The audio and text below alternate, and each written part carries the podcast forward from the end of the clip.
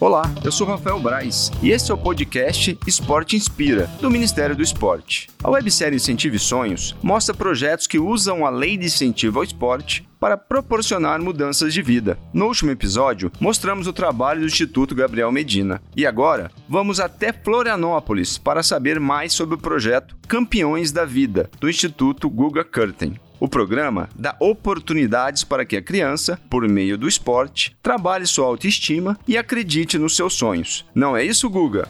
Ah, o Instituto Guga Kirten hoje é uma extensão da nossa família. As pretensões, de, o desejo de dar oportunidade, que as crianças tenham chances reais de vida, né? de acreditar no potencial de cada um deles, no seu autoestima e botar fé na, na vida. Esse é o principal objetivo do, do Instituto. Sonhos reais eu, eu transmitiria um movimento de incentivo a sonhos e a convicções, né? A, a crença verdadeira de que tudo é possível, né? de que a vida vale a pena.